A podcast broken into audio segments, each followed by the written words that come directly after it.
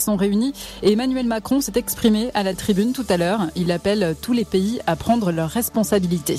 La clé pour les 15 prochains jours ici, dans notre COP, est que les plus gros émetteurs, dont les stratégies nationales ne sont pas conformes à notre objectif des 1,5 degrés, c'est que ces plus gros émetteurs rehaussent leur ambition dans les 15 jours qui viennent. C'est le seul moyen de recrédibiliser notre stratégie et d'avoir des stratégies d'ici à 2030 qui permettent de rendre crédibles les 1,5 degrés Celsius. De son côté, le président américain assure que les États-Unis sont de retour dans la lutte contre le réchauffement climatique, mais Joe Biden arrive les mains vides. Sa réforme qu'il considère comme le plus grand investissement jamais réalisé pour faire face à la crise climatique est pour le moment bloquée au Congrès.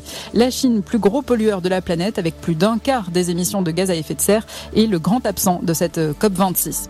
Alors que l'épidémie de Covid repart à la hausse en Europe, plusieurs pays viennent de rouvrir leurs frontières, notamment l'Australie, après plus de 600 jours de fermeture. Les Australiens entièrement vaccinés peuvent désormais voyager sans quarantaine, mais plus d'un million de résidents étrangers sont toujours bloqués sur l'île sans possibilité de rentrer dans leur pays pour voir leur famille. En France, le mari de Magali Blandin s'est suicidé en prison, incarcéré depuis le mois de mars pour le meurtre de sa femme. Il a mis fin à ses jours. Le corps de Magali Blandin avait été retrouvé près de Rennes et son mari avait avoué l'avoir tué à coups de batte de baseball avant de l'enterrer dans un bois. Et puis des nouvelles rassurantes outre-Manche, la reine Elisabeth II, qui a été mise au repos pour raison de santé, a été photographiée au volant d'une Jaguar sur ses terres du château de Windsor.